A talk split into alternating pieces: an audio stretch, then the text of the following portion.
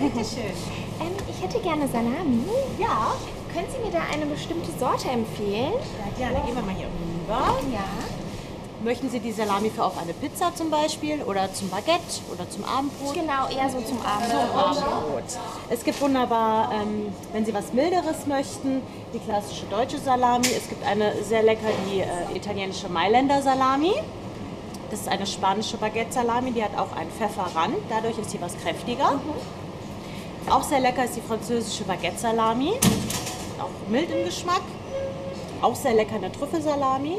Ah, okay. Können Sie auch gerne mal etwas probieren, wenn Sie möchten. Ja, gerne. Kartoffelsalami? Ja? Probieren wir die mal. Schön raus.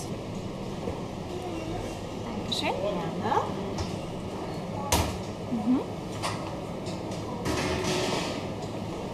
Ja, schmeckt sehr interessant. Ich denke, ich würde mal diese Trüffelsalami probieren. Die schmeckt sehr gut und sehr interessant. Ja, das ist mal was anderes. Genau. ne? Genau. Dann hätte ich gern 150 Gramm von der Trüffelsalami. Ja, gerne.